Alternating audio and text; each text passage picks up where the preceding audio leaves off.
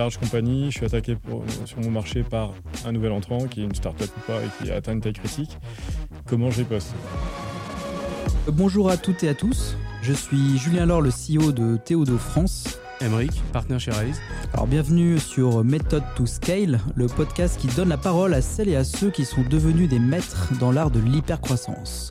Dans chaque épisode, nous décryptons leurs méthodes pour scaler afin de vous faire partager les apprentissages pour réussir le passage à l'échelle. Aujourd'hui, on a le plaisir de recevoir Patrick Amiel, le CEO de 321 Funded. Bonsoir. Salut Patrick. Ouf. Euh, alors, je vais essayer de faire l'exercice périlleux de la synthèse pour te présenter, mais surtout, euh, tu peux me reprendre si je dis des bêtises. Donc, tu es un entrepreneur qui est très connu dans la, dans la French Tech. Tu as, tu as monté euh, une première boîte qui s'appelait Wengo et pour laquelle tu as monté plusieurs entreprises jusqu'à en faire un, groupe qui s'appelait Mabes Pro et qui, par capillarité, a, a réussi jusqu'à être une entité entière d'un groupe comme Vivendi. Euh, ce, qui, euh, est intéressant, et on va creuser euh, cette histoire ensemble. en 2018, donc, tu as décidé de, fonder justement 321 Funded avec Romain Ledrumart, qui est un startup studio. Et l'idée, c'est de accueillir des serial entrepreneurs à l'intérieur qui apportent des conseils vraiment très spécifiques. Et, donc, c'est un, un, gros succès. Et envie de creuser avec toi ce scale-là, donc d'abord en tant qu'entrepreneur et ensuite en tant que fonds. Et on est ravis de t'accueillir ici dans les studios. Écoutez, également quelques petites réactions juste sur l'intro euh, chaud. qui était parfaite, hein, qui était vraiment tip top. Euh, donc effectivement, euh, première aventure entrepreneuriale au niveau de, de, Wengo. Et après, avec Romain Le Maté, on a créé 3-2-1. et je te félicite parce que tu es le premier à ne pas écorcher 3-2-1 Fondil et pas avoir fait un 1-2-3, 2-3-4. Et pourtant, j'en fais des erreurs hein, habituellement. Mais donc, tout va bien. On est bon. Euh, dans le podcast, on a, euh, on a trois parties. On a la partie 0 euh, to 1, atteinte du market fit, essayer de comprendre comment ça s'est fait et qu'est-ce qu'on a appris, sachant qu'on va adapter par rapport à, au parcours qu'on a ici. La partie scale, qu'on creuse plus, notamment avec, avec Emric. Et le, le, endgame. on a un numéro spécial aujourd'hui, on n'a pas Julien avec nous, donc on, a, on sera deux, et, on et moi. On va essayer de, de, faire quelques vannes quand même, on va voir qui, qui va les prendre. Donc on, va, on va commencer par les débuts. Bah, en fait, euh, qu'est-ce qui. Bah, Raconte-nous un petit peu le début d'entrepreneur et ensuite qu'est-ce qui, t'a poussé à faire à, monter ce startup studio? Alors, on va y aller cash. En 2006, pour ceux qui étaient euh, pas nés, euh, balbutiement d'Internet, moi j'étais salarié. Je rencontre des gars qui avaient déjà eu un passé entrepreneurial, qui avaient monté le Wengophone. Donc c'était un truc révolutionnaire qui permettait de téléphoner en voix sur IP par Internet. Waouh donc, hmm. euh, ils avaient monté le Wingophone et c'était un truc de dingue parce qu'il y avait 6 millions de downloads quand Skype était à 120 millions. Euh, et pas de revenus. Donc, mais c'était quand même pas mal pour un succès d'une boîte française. Super technologie. Euh, super techno, open source. franchement, d'un point de vue techno, il n'y avait rien à rougir par rapport à d'autres. Et, et puis, ils se rendent compte qu'ils arrivent dans une impasse. Donc, cette boîte était financée à l'origine par Jacques Vera via 9CGTEL. En hmm. disant, il va se passer des trucs dans le secteur de la voix sur IP, je mets un ticket là-dedans pour voir ce que ça donne mes associés, qui sont devenus mes associés euh, à l'époque, se sont rendus compte qu'il y avait une impasse, pas de revenus. On fait quoi? Donc pivot, on va arrêter d'avoir un focus sur la techno, mais il y a des gens qui utilisent le Wengophone. Ça, ça paraît has hein non, mais... là, on a une On se replace dans le contexte. Merci. Euh, et euh, qui utilisent le Wengophone pour, par exemple, donner un cours de maths à distance. Mais manque de bol, à la fin, l'élève, il oublie de payer. Ah, mais donc il y a une pratique et la question euh, commence à arriver est-ce que la valeur est dans la techno ou dans le contenu? Donc dans la mise en relation d'un particulier avec un professionnel qui détient une expertise, un savoir-faire. Et donc ça, moi je les avais à peine croisés un an avant. Au bout d'un an, euh, j'avais plus de contact avec ces quatre bonhommes. Et ils m'envoient un mail, je connais par cœur, de quelques lignes, alors que j'avais plus de nouvelles depuis un an. moi je suis salarié, je suis dans une agence de pub, je gère tout ça. Et puis il y avait écrit Cher Patrick, euh, je ne vais pas y aller par quatre chemins. On s'apprête à lancer WDeal, c'est le nouveau nom qui donnait à ce truc-là, du pivot. Est-ce que ça t'intéresse de nous rejoindre? Donc c'est David qui m'envoie ça, qui était le CEO de Wengo. Et euh, je lui ai répondu cash, parce que je m'emmerdais royalement là où j'étais. Euh, je, ne, vais pas y aller par quatre chemins, voyons-nous à 17h. À 17h, on s'est vu, et moi j'avais un coup de cœur pour deux choses qui m'ont permis de, prendre la décision de, de me lancer du haut de la falaise. Euh, un, ces mecs-là, je les ai trouvés brillantissimes un an avant. Donc j'en ai gardé, ouais, gardé un bon souvenir. un bon souvenir de l'admiration. Je pense que si tu n'as pas d'admiration pour tes associés, tu vas pas très loin. Mhm. Surtout quand tu vas traverser des zones de tempête après, si tu n'as pas ça qui te retient, c'est compliqué. Et, le deuxième point, la conviction qu'un jour des gens allaient utiliser une techno pour euh, accéder à du savoir, euh, ça paraissait très vague, mais suffisamment pour me jeter du haut de la falaise. Et, euh, et je suis rentré, j'ai vu ma femme à 19h, je lui je suis prête à faire une grosse connerie. je te préviens. Il y a des gars que j'ai rencontrés il y a un an et qui étaient super et, je me lance avec eux. Et c'est ça, et je les connais pas pour monter un truc que je connais pas et on n'a pas le financement euh, qui va bien pour, euh, pour continuer. toi, tu étais un pubard, tu n'étais pas quelqu'un de la tech, si? Non, mais. Donne-nous un, peu ton profil. Non, mais un pubard euh, dans les activités toujours digitales des, hmm. des agences, chez Macan ou des DB hmm. ou Biais Interactif. Et donc j'étais dedans, mais en train de donner des conseils sans jamais l'avoir fait. C'est la, valeur du, dispositif. et, là, bah, voilà, euh, décroché pour m'associer. Et Jacques Vera avait mis une condition je veux bien continuer un peu à refinancer, à condition qu'un fonds euh, prenne, la suite. ouais, prenne la suite, en tout cas participe à la suite. Euh, et, donc là, il a fallu faire le tour. Donc moi, je démissionne, je les rejoins important aussi dans la nature du deal, c'est que je pense que j'ai eu confiance en eux. Bon, après, c'est basé au début, euh, tellement de gens ont confiance et ça se passe mal, mais c'est mm. des paris à prendre. Mais aussi, m'a proposé un deal très fair en disant globalement la part réservée aux associés, parce que moi, je suis le dernier à arriver dans l'aventure. Au lieu de la diviser par 4, on va la diviser par 5. Et je me, suis dit, c'est pas une non-proposition. c'est pas le truc où toi, tu auras euh, 10 cacahuètes derrière. Donc, ça me semblait tellement faire comme propal que ça m'a levé un, 40 euh, mmh. barrières potentielles et je me suis dit on est vraiment ensemble pour repartir dans une nouvelle aventure à égalité et c'est globalement ce qu'on a vécu pendant presque 12 ans.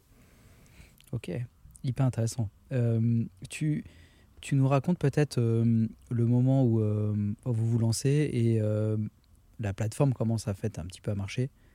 Ouais, parce que tu fais quand même un pivot de business model. Oui, voilà, on passe d'un téléphone euh, IP à euh, une plateforme. Et euh, comment, ça, comment ça fonctionne Alors, le début, ça pique à deux niveaux. C'est que l'équipe de base est une équipe avec un ADN très tech pour faire cette plateforme. Et là, il faut qu'on se transforme en marketplace B2C. Donc, autant dire qu'il y a une partie de l'équipe dont on se sépare. Donc ça commence... Mais on l'a fait avec beaucoup de transparence de classe, mmh. je pense. Et d'ailleurs, mmh. voilà, pas de, pas de, trop de casseroles là-dessus. Euh, et, deux, euh, euh, bah, il faut effectivement tout changer, rechercher du, financement. Donc, non part à ce moment-là avec une espèce de conviction qu'on va créer une plateforme, plein d'experts vont s'inscrire dessus, et comme sur eBay, proposer de vendre leurs services. Euh, on a des convictions, c'est la période où il y a la nouvelle star pour ceux qui, qui étaient pas nés, encore de nouveau, mais euh, sur M6, on se dit, bah là, on va avoir des coachs vocaux, tu vois, des trucs de dingue, on va avoir euh, des coachs en, psycho, en minceur, en régime et tout. Et globalement, pendant 14 mois, il n'y a rien qui marche. Donc là, quand je dis ça pique, c'est que ça piquait, c'est que en 14 mois, on bosse nuit et jour, on essaye tous les dispositifs, j'arrive à convaincre mes nouveaux associés que le grand truc à faire, c'est de faire une OP avec l'agence de l'époque qui était Mille Merci, tu sais, qui faisait ah, des dispositifs un peu innovants euh, de, l'époque.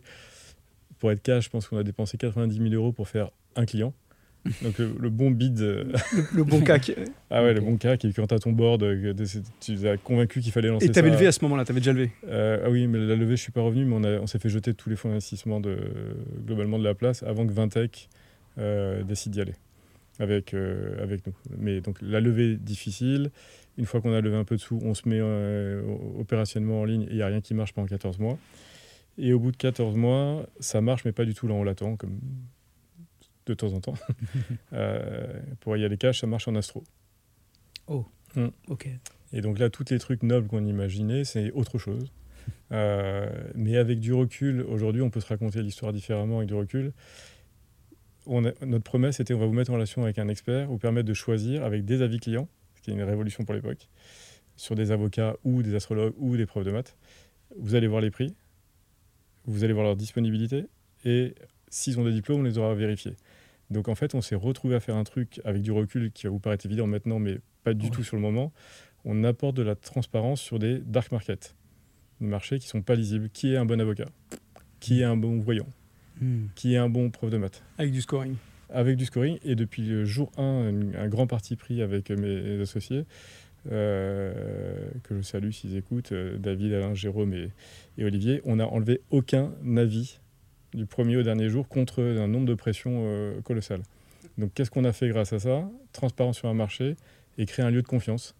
Donc quand quelqu'un voulait parler à un astrologue ou un voyant, c'était plus facile de sectionner euh, sur ta plateforme que. Euh, eh ben, globalement, il y avait un lieu où c'était un peu moins foireux qu'ailleurs, et donc la confiance s'est installée là, et qui a été une activité eh ben, euh, un peu au début, on va appeler un peu vache pour lancer mmh. l'activité, et qui nous a permis d'apprendre et ensuite de devenir une des premières plateformes de mise en relation avec des avocats. Mmh. Et pour opérer, après racheter d'autres, on y reviendra, d'autres marques pour gagner de la légitimité dessus. Tu as des conseils sur les cartes à tirer, euh, du coup Écoute, euh, j'ai fait des focus group avec. Vous, vous avez du bien rire quand même, ah, franchement. Ah bah, j'ai eu quelques anecdotes. Euh, je, me suis trouvé au salon de la voyance. Ah, pas mal. Voilà. c'est ça l'entrepreneur aussi. Ah ouais, c'est folklore où tu parles avec. j'ai J'oublie son prénom, une, dame de, la profession ah. qui, qui, me dit Attends, deux minutes de silence. Je dis Ah bon, pourquoi? Il y, a, une entité qui vient de passer. Ah, ah, merde. J'espère que c'est un fonds d'investissement. Euh. Donc voilà. Et comment tu, comment tu bascules après? Parce que là, ok, voyant, tu sens que ça marche, ça prend, et, tu le dis, il y a un peu plus de transparence. Avocat, c'est quand même euh, une autre paire de. Et on avait la conviction, comme sur eBay, que tu pouvais vendre sur notre plateforme une marketplace généraliste de tout. Euh, et c'est en l'occurrence ce qui s'est passé, mais en cloisonnant l'arrivée de trafic hyper orthogonal. Donc on, on a réussi à trouver un trafic de personnes qui avaient besoin d'un avocat, comme d'autres qui avaient besoin d'un prof de maths, comme d'autres qui avaient besoin d'un voyant. Euh, chacun arrivait sur la plateforme uniquement dans sa catégorie en quelque sorte, donc il n'était pas exposé à l'ensemble. la grande erreur qu'on a fait pendant les 14 premiers mois, c'est qu'on a essayé d'éduquer le marché. Euh, on a essayé de dire aux gens, le jour où tu sais, euh, le jour où tu auras besoin d'un avocat, viens sur Wengo. Et alors là, tout le monde dit, mais on s'en fout complètement de ton truc, j'ai pas besoin d'avocat. Donc si mmh. la personne n'a pas une urgence pour aller dans une logique d'achat, éduquer un marché, il n'y a, rien de pire. Tu fais de l'humanitaire à cracher de l'argent n'importe où. Donc euh, après, on a compris qu'on a réussi à coller notre offre en face de la demande. ça a mis du temps. Ouais, tu as vraiment quelle est ton offre en face de la Est-ce que c'est quelque chose que tu as répété, en fait, cette histoire de sentiment d'urgence vis-à-vis des besoins par rapport à éduquer le marché derrière? Est-ce que c'est un learning que tu conseilles aux, entrepreneurs qui nous écouteraient? Bah, Dans une logique, quand tu as une offre de service B2C, si tu même B2B, si tu as une chance de closer assez vite ta vente, en tout cas ta transaction, s'il n'y a pas une volonté forte d'achat, mm. j'enfonce des portes ouvertes. Donc là, nous, complètement, quoi, concrètement, quand on avait des avocats disponibles sur la plateforme, quand on s'est mis sur Au Féminin, dans le forum Au Féminin, euh, pour être très concret, avec dans le forum Droit de la famille, quand les nanas parlent pendant 6 heures parce qu'elles ont des problèmes mm. et qu'elles ne savent pas comment, et que là, il y a une petite bannière qui clique et un avocat te répond immédiatement par téléphone. Bon, là, t'es bon, là. Tout au bon moment. Là, a priori, t'es au bon endroit. Ouais. Donc là, tu arrives, euh, la plateforme elle est, faite, euh, tu as euh, les voyants, les avocats. Euh, tu à quel stade là? Parce qu'en fait, moi, la question que je voudrais te creuser derrière, je sais, c'est parce que tu as eu un palier de croissance. Et, c'est ça que j'ai envie de creuser, on n'en parle pas souvent. finalement, ça a fini par dérouler, tu avances, ça va vite, tu as, trouvé, trouvé vraiment ton, sujet, et puis tu arrives à ce palier, de croissance. Et c'est ça que j'ai envie de, de, creuser avec toi, c'est comment un entrepreneur comme ça, qui il a de l'adrénaline, ça marche bien, comment il gère ça? Bah, Écoute, les trois temps, pour résumer, c'est 1, 14 mois de 0 à 0. et, à moins 90, 000 euros. Euh, ouais, et plus même. Donc ça burn, ça burn et ça marche pas. Et tu as même des moments de doute est-ce qu'il faut arrêter pour arrêter de foutre l'argent en l'air? Donc 14 mois qui, qui piquent. Ensuite, début de la lumière ou du tunnel. Là, tu dis Ah, ça y est, je commence à monétiser et tu structures pour améliorer tous tes paramètres. Donc ça, ça nous amène si je me souviens bien, peut-être de 0 de chiffre d'affaires à 4 euh, ou 6 millions. Euh, donc ça commence à, marcher. On commence à se diversifier dans différentes catégories. Et puis là, on sentait que la croissance se ralentit. Donc la recette qu'on avait trouvée, genre faire un deal avec les, les, gens dans une logique d'achat type au féminin, on fait des deals avec tous les cousins de féminin. Et une fois que tu as fait ça, tu tournes en rond. Putain, merde, j'ai trouvé euh, un, filon, mais euh, je l'ai fait copy-paste x 10. C'est fini. et là, ça commence. La, Et donc là, ce qu'on a fait, euh, après avoir tout essayé, que c'était, on ne trouvait pas d'autres relais, on a. on va y aller un peu cash dans le wording, mais pour essayer de que ça marque, mais on essaie de se mettre à poil avec des gens de confiance. En l'occurrence, c'est-à-dire d'appeler des entrepreneurs qui on avait confiance. Voilà, je vais t'expliquer exactement tous mes KPI, mon BP, j'ouvre le moteur. Et si tu veux bien, en une heure ou deux, dis-moi juste ce que tu en penses, parce que peut-être que toi, tu as un regard différent. Et on l'a fait avec euh, différentes personnes. notamment avec les camarades de l'époque, Pierre Cosque-Morizet et Olivier Mathieu, qui étaient chez mm. Price, qui eux avaient une marketplace. C'était des gars qui on avait confiance, qu'on voyait pas souvent, mais quand on leur a dit est-ce que tu peux nous accorder une heure pour jouer cet exercice, ils nous ont ouvert les portes. Et globalement, ce qui en est sorti de là, c'est que quand on leur a montré tout, ils ont dit, mais euh, ok, fine, euh, les maîtrises sont plutôt bons, les canaux c'est bien, euh, ok, vous faites de la l'AdWords comme tout le monde, vous faites un peu de partenariat, un truc. Et, les mots de l'époque, il me dit, l'affiliation, t'en fais Je dis, attends, c'est quoi? Ah, Et il me dit, bah, j'enfonce un truc, maintenant je, je pense qu'ils m'en voudront pas si je le dis. Il y a péremption, mais je crois qu'ils me disent, chez Price, ça pèse entre 20 et 25% du chiffre sur une marketplace. Ah bon et, toi, c'est parce que quoi C'était pas très répandu Ils étaient en avance eux, par rapport à ça Ou c'était ouais, toi juste qu'il avait pas On l'avait un peu testé, mais ça n'avait pas marché, donc on a dit que c'était nul et qu'il fallait pas en faire. Ouais, voilà, c'est ça. Il fallait fermer la porte trop vite. Euh, et donc on avait trop. Voilà. Et donc là, on, s'est remis ça à l'heure du jour. On l'a retesté en faisant juste des partenariats avec des plateformes, euh, clients-fournisseurs. Et pour aller plus loin, quand on a vu que ça marchait, on a même acquis une plateforme d'affiliation. On s'est dit, ça devient tellement stratégique pour nous, ça devient une porteuse et on a racheté une boîte qui s'appelait Newgora en disant bah, on, va, mettre la main sur ce levier-là pour surtout pas laisser rentrer quelqu'un d'autre derrière. Donc une fois qu'on avait loqué tous les partenariats stratégiques type féminin et autres portails, les plateformes d'affiliation, plateforme d'affiliation, on a dit pour pas qu'il y ait un concurrent qui rentre, bah, on va la bouffer. Euh, et ça va devenir un levier pour nous. Et, donc c'est ce, typiquement dans des moments où euh, ça patauge un peu, euh, nous, on était quatre, quoi, quatre ou cinq associés à ce moment-là, parce qu'il y en a un qui est parti, mais dans la même pièce. Ça vaut le coup quand même d'aller se nourrir à l'extérieur, d'aller ouvrir les chakras. Et vous étiez tous d'accord là-dessus? Parce que maintenant que tu le racontes, évidemment, tu dis en fait, tu te mets à poil, tu, comme ça, mhm. tu, vas, tu vas vite, tu as cash, tu as ton retour, et tu profites vraiment de l'expérience d'un gars qui est dans un secteur adjacent. Vous étiez d'accord entre vous, entre associés, pour faire ça? Parce que quelque part, euh, tu ouvres les boucs, tu es quand même en train de dire que. Tu vois, comment ça se gère en interne? Est-ce que vous, vous constatez tous que c'est compliqué Ouais, mais non, on n'a pas eu de problème parce que je pense qu'on avait confiance les uns avec les autres. Si l'un voulait euh, se lancer dans une initiative un petit peu hors norme, euh, ça, donc on se faisait confiance. Il n'y a pas eu de réticence là-dessus. Et, et, du, coup, euh, du coup, finalement, la conclusion, c'est quand même que peut-être que vous aviez fermé trop vite la porte en fait, c'est ça. Tu penses que quand euh, tu avais essayé beaucoup de choses, mais finalement, euh, conclusion peut-être trop hâtive. Euh, et, ce qui vous a rassuré, c'est de savoir qu'en fait, vous avez foncé quand vous saviez qu'il y en avait qui le faisaient et que ça marchait très bien. Alors, on n'a pas foncé, on l'a retesté. Peut-être mieux testé, peut-être un peu plus de persévérance. Donc oui, il faut peut-être pas fermer la porte trop tôt. mais après, c'est quand tu es un peu démuni et tu cherches tout, tu essayes d'activer 15 trucs en même temps et, et tu vas peut-être pas au bout de tout. mais franchement, le c'est une autre marketplace. Euh, alors, chaque marketplace ou chaque euh, boîte cousine a ses spécificités, mais tu gagnes tellement de temps à aller voir des gens qui ont déjà fait. Euh, et on reviendra, là, je suis en train de créer un board pour ma boîte, mais je fais la même chose. Donc, et, dernier point, je pense qu'avec un tout petit peu d'audace, personne ne te dira non. Il hmm. n'y a pas de raison. Ouais, en plus, les gens sont plutôt bienveillants entre entrepreneurs, etc. Et tu referais la même chose demain. Hmm. C'est un peu une des limites du test and learn. Parfois, il faut juste learn and test parce que des gens l'ont fait avant. C'est hmm. un peu absurde, en fait. C'est un modèle un peu contre-intuitif. Souvent, on dit essaye, tu vas voir. Tu vois, les choses de base, c'est pas nécessaire. Learn and test. Euh, un point sur lequel on peut revenir, justement, tu, tu, mentionnais, c'était le MNA. Euh, je trouve que c'est une expérience intéressante. Tu as fait 9 acquisitions hein, de, de mémoire. Euh, ce qui m'intéresserait, c'est d'avoir un peu ton, retour d'expérience là-dessus. Acheter neuf boîtes, c'est important. Euh, ce que tu regardais en amont euh, pour, pour, faire tes opérations, qu'est-ce qui t'a. Euh, voilà, si tu avais mis des quelques process pour essayer de regarder mener. Et puis surtout, comment tu les intégrais. Étais quand même, il y avait de la tech derrière. Donc derrière, tu rachètes des boîtes qui ont plus ou moins leur tech. Alors évidemment, elles ont leurs ADN, mais elles ont surtout leur tech. Comment tu as géré cette post-intégration et si tu as, mm. si as des, des, learnings que tu peux donner à nos éditeurs Gérer ou mal gérer Ouais, ouais. Alors, un, un préalable dans le euh, c'est vraiment une équipe. quoi. C'est pas moi qui ai fait ces acquisitions. Euh, deux de mes associés, David et Olivier, étaient plus en lead dessus. D'accord. Euh, donc c'est hyper important parce que autant moi je défrichais plus à essayer de trouver la, les, lumières organiques.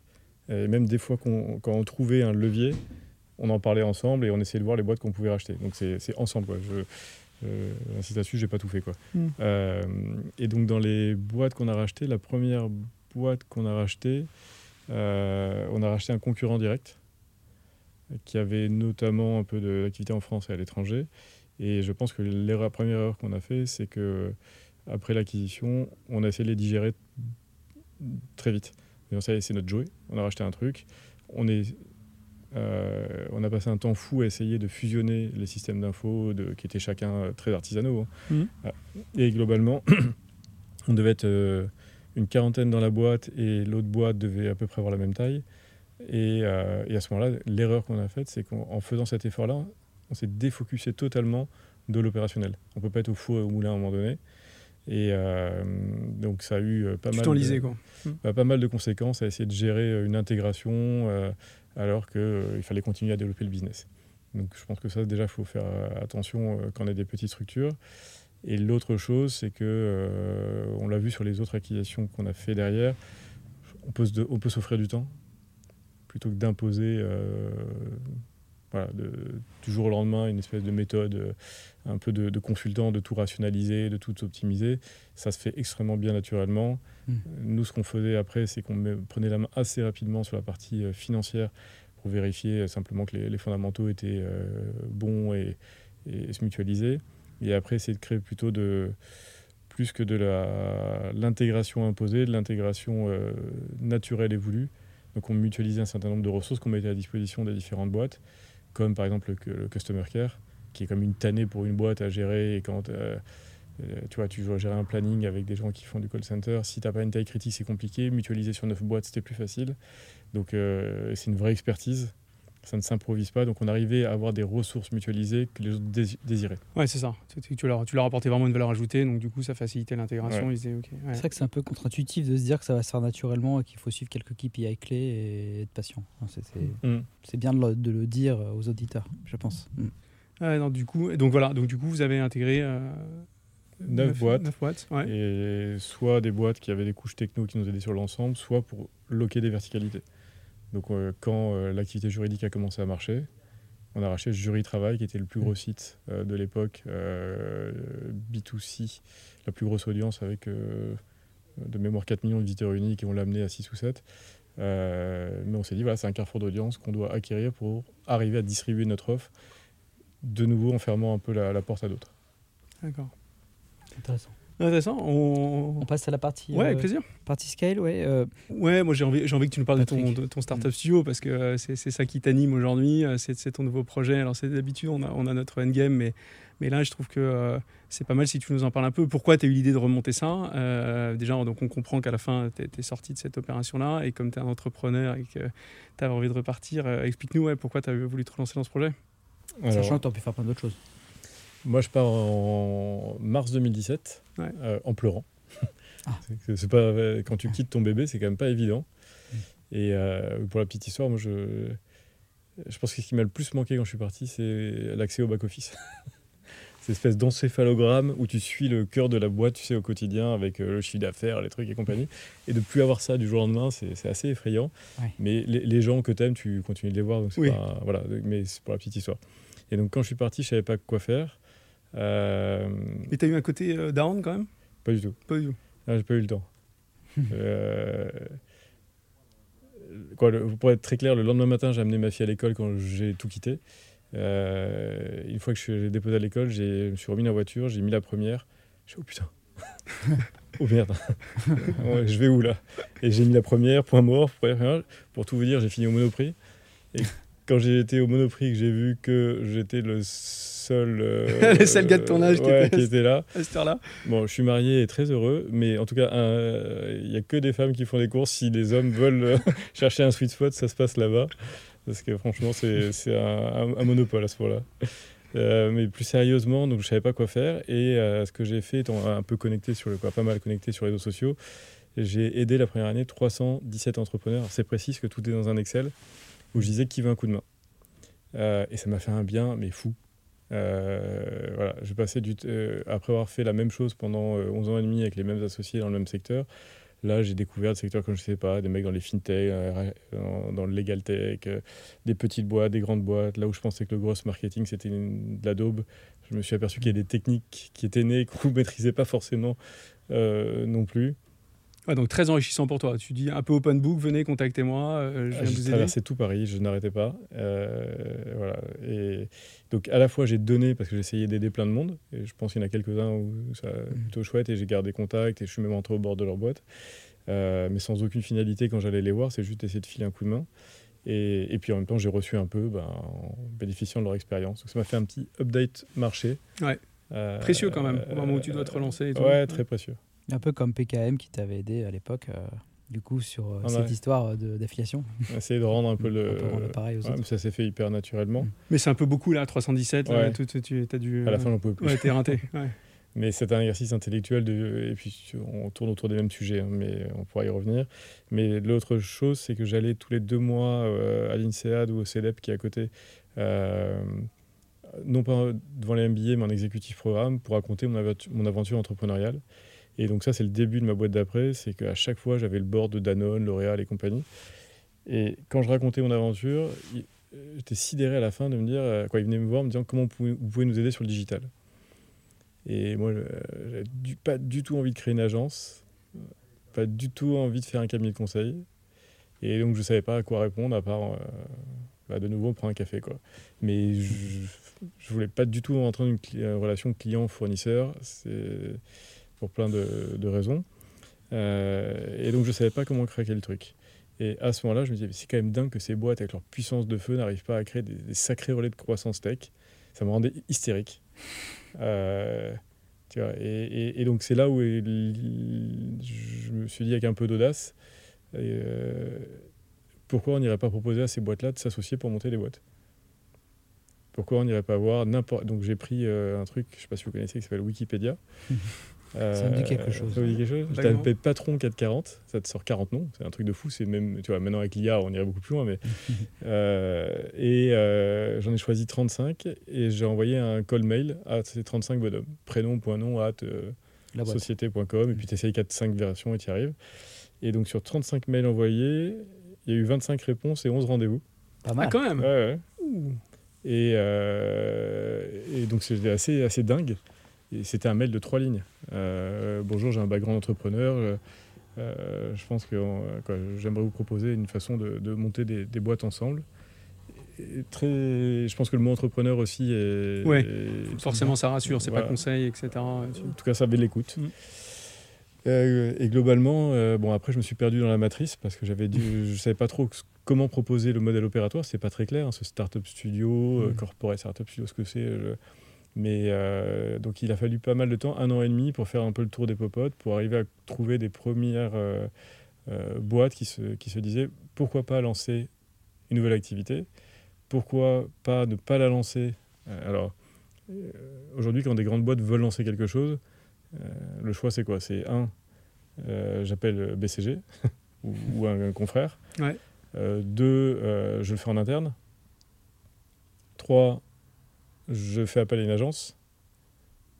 Euh, voilà. Et quatre, euh, je fais du M&A. Donc, euh, globalement, les trois premières ont leurs forces et faiblesses. La quatrième coûte très cher.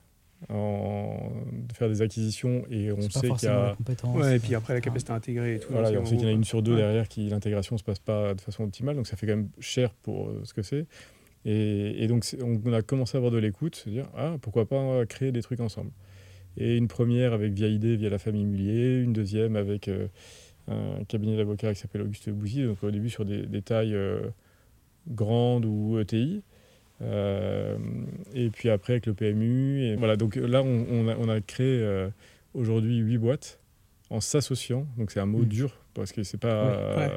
et, ton idée, c'était de te dire, chez ces grands groupes, il y a forcément des départements R&D, innovation. Les gars ont travaillé sur des brevets, sur des, ils ont des idées.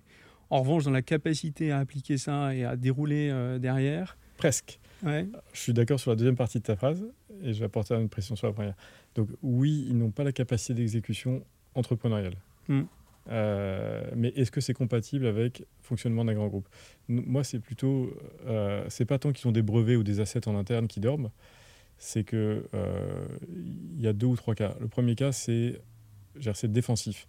C'est je suis une large compagnie, je suis attaqué sur mon marché par un nouvel entrant qui est une start-up ou pas et qui atteint une taille critique. comment je riposte? Donc, est-ce que je peux lancer un truc? Deux, c'est en interne, il y a quelqu'un qui a un asset, un brevet, un savoir-faire ou qui a identifié un pain qui revient chez tous nos clients. On pense qu'il y a un truc à faire là-dessus. Euh, le troisième, c'est euh, donc c'est pas offensif, c'est plus euh, opportunité. Même on, a regardé à racheter différentes boîtes là-dedans, on l'a pas fait, on n'y est pas arrivé. Est-ce qu'on lancerait pas quelque chose?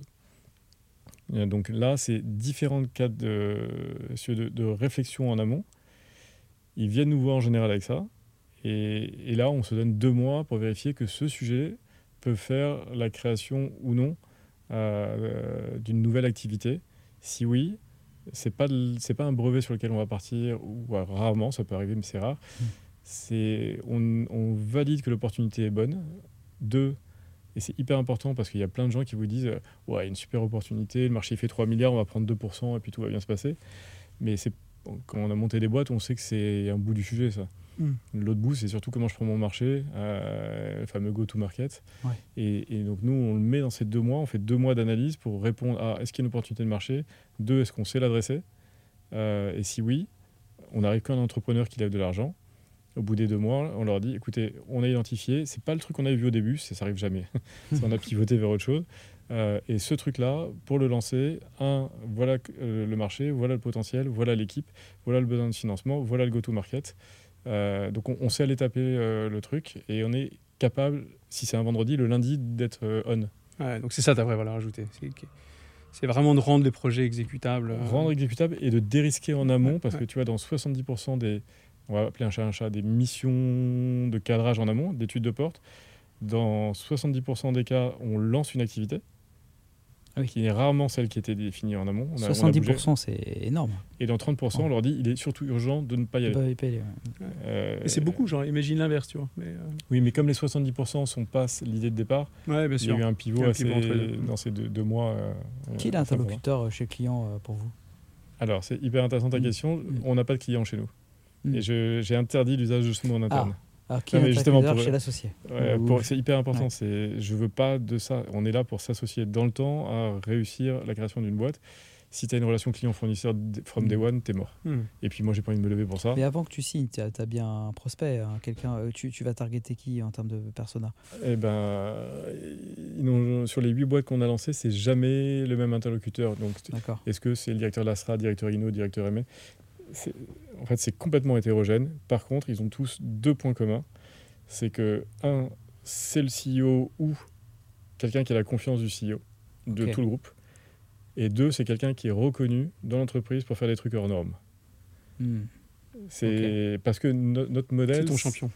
Notre modèle, voilà, c'est quelqu'un en qui tu as confiance pour faire un truc. Hmm. Il faut essayer un truc nouveau qu'on n'a pas essayé. C'est de ce modèle de venture building, de créer des nouvelles boîtes avec cet ADN. Euh, et franchement, c'est assez perturbant pour eux parce que tu vois, ça n'a jamais été fait. Mm. Tu prends un risque énorme. Qui est capable de prendre ce risque? Énorme, énorme. Tu trouves une sorte d'entrepreneur en fait euh, dans la grosse boîte. bah, c'est un, un entrepreneur, quelqu'un qui a ce, goût d'aller se battre avec son chef. Ouais, qui pèse, il faut y aller. Et qui pèse, parce qu'une fois que tu as fait tout ça, si le gars n'est pas capable d'aller vendre le, projet en interne. Euh, ouais. Et, et ben, dans toutes les boîtes avec qui on discute, on arrive à trouver ces champions. Et, et c'est souvent eux qui viennent à nous. C'est peu l'inverse. Pas mal. Hmm. Bah, pourvu que ça dure.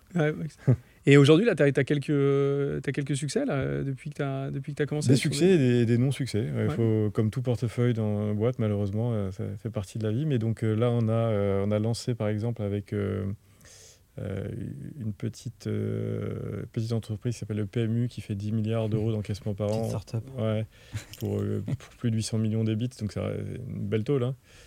Euh, ça donne envie hein, chez Théodo. c'est partout, je pense. Non, c'est quand même une, une, belle, belle machine. Et en fait, eux euh, euh, se posaient des questions sur comment se réinventer. au moment où Sorar fédère des mm. communautés de passionnés de foot, puis avec les droits à l'NBA des communautés de basket, est-ce que quelqu'un d'autre, ou Sorar, ou quelqu'un d'autre, va un jour présenter la communauté des passionnés d'hippisme Ou cette communauté va plus être là, j'en sais rien. En tout cas, il y a un truc à faire. Voilà, mais celui qui aura la main sur la communauté le jour où tu pourras la monétiser ou la faire évoluer, c'est celui qui aura la main sur la communauté qui aura la valeur. Hmm. Euh, donc, est-ce qu'il faut laisser ce territoire ouvert ou se dire qu'il faut que cette boîte euh, fasse un saut tech énorme? Et ben, c'est ce qu'on a fait. On, a réfléchi avec, avec eux à lancer Stables, qui est aujourd'hui le premier fantasy game basé sur les technos NFT, mais c'est pas une fin en soi les NFT, c'est une techno. Et aujourd'hui, on a une communauté incroyable. Le drop, on a encaissé près de 700 000 euros le jour du drop, quoi, les 72 heures du drop, sold out total. Communauté est engagée à 80%. Ça donne un reach enfin international pour le PMU, parce qu'il y a des, des, détenteurs de NFT en France, mais pas seulement. Euh, donc voilà, donc on arrive à, créer des, belles boîtes où on a eu la capacité de, de fédérer, euh, du, pas du jour au lendemain, mais en, très rapidement, une vingtaine de personnes qui étaient des, euh, tri, quoi, des dire, les, meilleurs qu'on a pu trouver en Europe sur le sujet, qui seraient peut-être pas allés bosser dans d'autres conditions. Donc d'entrepreneur entrepreneur, on arrive à attirer des talents incroyables les réunir à la volée sur un projet en custom pour lancer des choses euh, voilà, avec un ADN euh, très, très, très entrepreneurial. Excellent. Et chaque sujet est unique, mais si tu, à l'inverse, ceux qui n'ont pas marché, il y a un truc que tu as retenu et que tu commences à affiner ton, approche bah, Au début, on, notre modèle, on, on, sait pas où on va, hein, donc euh, vite accepte des, des, trucs un peu tordus, mais il y a une boîte qu'on a fermée, là, une marketplace dans le tourisme, où notre partenaire qui était dans, dans le secteur euh, voilà, ensemble, on avait identifié que pour que le modèle soit viable, il fallait baisser les coûts d'acquisition comme toute marketplace. Et le partenaire devait nous amener beaucoup de trafic pour réduire les coûts d'acquisition. Euh, et bon, bah, on n'est pas arrivé à. Bon, bah, on apprend en marchant. Hein. Ouais. Très très sympa. Tu veux poser des petites questions euh, un peu plus perso? Oui, en fait, euh, bon, ça, on a envie de s'intéresser un peu à toi. On t'a donné quelques clés, hein. t'aimes bien la monoprix euh, en pleine journée, mais c'est quoi un petit peu tes, euh, tes, tes, habits que tu mets en place pour essayer de garder la forme, être toujours intellectuellement prêt, être toujours curieux se régénérer, c'est pas facile. Enfin, tu as eu plusieurs mmh. vies dans ta vie d'entrepreneur, il faut garder de la curiosité, je pense, pour, pour avoir du piment dans sa, dans sa vie. Ça, ça m'intéresse de savoir comment tu, tu fais à long terme. Il n'y a, a, pas la vidéo, mais je vais l'expliquer. On peut la poster. Euh, voilà, je me nourris en marchant beaucoup tous les jours. Ok. Euh, je dois faire, pour nos euh, auditeurs, ils ne voient pas, mais effectivement, il y a l'app sur le téléphone. C'est l'app WeWard, qui est une super app d'entrepreneur en laquelle je ne suis pas actionnaire, mm. mais qui cartonne pour ceux qui veulent regarder le truc. Mais ça permet de euh, mesurer tes, pas et de un peu de te challenger avec quelques potes pour se marrer en, gamifiant l'expérience de marche. Mais au global, tu vois, je dois marcher euh, entre 8 et 12 km par jour. Je fais beaucoup de rendez-vous comme ça et c'est un bonheur dingue de 1 d'avoir ces moments-là. Oui, tu peux téléphoner un petit peu. Deux, tu peux quand même regarder Paris, qui est quand même une ville incroyable, mm. euh, que personne ne, ne, regarde plus. Euh, laisser ton cerveau dériver euh, un chouïa, écouter un bon podcast, c'est ça, je ne saurais vous recommander. Lesquels Oui, voilà. Lequel Lequel, lequel, lequel qu'un, évidemment. Donc non, je pense que la voilà, hygiène de vie sur. C'est une grosse détox, ça pour toi. Sur de la marche, ouais, moi c'est et puis bon après pour le corps c'est un autre débat, mais pour le cerveau c'est richissime quoi. Euh, c'est marrant parce que tu vois en faisant du vélo, je pensais qu'on arriverait à la même chose, mais tu repars dans un cycle une fois que tu es sur le vélo, c'est pareil en fait, tu es dans le flux et c'est toujours sympa, hein, mais euh, faire des rendez-vous vélo. Mais je trouve la marche, effectivement, je pense que c'est encore une étape, euh, une étape plus loin. Et petit détail, si vous marchez dans, dans n'importe quelle ville, parce qu'il n'y a pas que des parigots, non. Euh, mais regardez les, hauts des immeubles.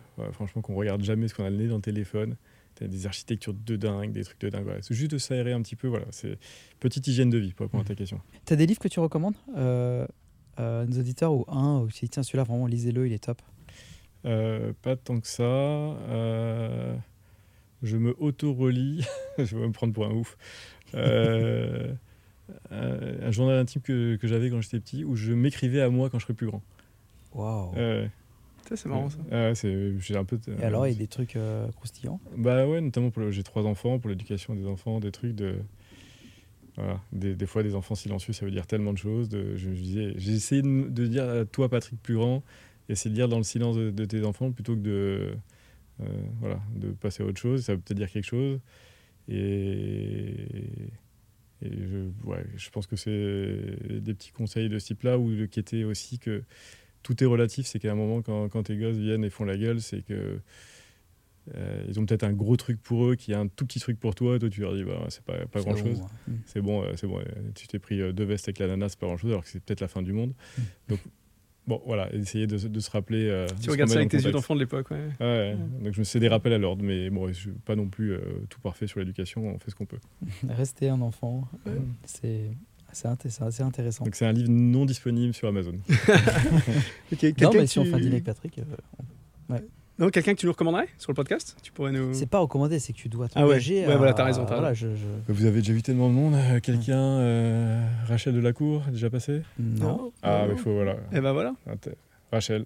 Bah écoute, si t'as le 06, euh, petite introduction. Ouais, je vais pas le donner en antenne, ça va la saouler. Mais euh, oui, non, non, c'est pas sympa. Avec plaisir pour avoir une belle On va donner celui de Julien, tiens.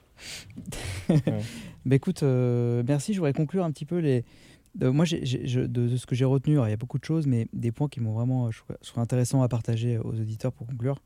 Euh, euh, j'aimais bien l'idée de, de chercher l'urgence client plutôt que se battre à éduquer le marché.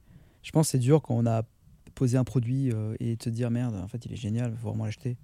En vrai, s'il n'y a pas d'urgence, peut-être que tu n'es pas juste au bon endroit. Mmh. Il faut être patient. le côté, quand de manière générale, aller euh, regarder les meilleures pratiques et euh, montrer ses problèmes pour euh, essayer de s'ouvrir, c'est intéressant parce que tu avais expliqué l'affiliation que avec tes associés, vous aviez vu un peu en mode bon, ça sert à rien. Et de le voir que c'était un vrai, vrai truc qui marchait à côté, quelque part, ça nous remet en question. Et donc, c'est plutôt learn and test que test and learn, ce que tu disais. Et aussi, encore deux derniers points, si j'ai le droit. Donc, le côté intégration quand on achète une boîte, euh, c'est beaucoup d'investissement, de stress, on veut que ce soit vite intégré, vite derrière nous pour passer à la suivante. En fait, de ce que tu dis, il faut plutôt euh, euh, avoir des outcomes qu'on mesure pour voir si tout va bien, et puis le reste assez, assez naturellement. et il faut pas essayer de tout contrôler. il faut plutôt fournir les ressources qui manquent, et puis allons voir, enfin laissons faire les choses. Et la communauté, en fait, la clé du business, c'est animer les communautés. Et donc, qui va piquer ta communauté? Et si on pense à ça, on, on est plus ouvert peut-être sur les go-to-market qu'on peut proposer au marché pour garder nos communautés euh, près de nous. C'est valable à, tous les business parce que les clients sont tous dans des euh, communautés. Voilà. Voilà mon résumé. Génial. Écoute du jeu est pas là, monsieur. Magnifiquement fait. bah, merci beaucoup. Bon, merci Patrick. Ouais. Merci merci à vous deux. Et voilà, c'est fini pour aujourd'hui. Merci d'avoir écouté jusqu'au bout l'épisode. On espère qu'il vous a plu. N'hésitez pas à commenter, à parler de ce podcast autour de vous. Et si vous voulez nous soutenir, dites-le nous sur notre page LinkedIn ou sur votre application de podcast préférée. Merci.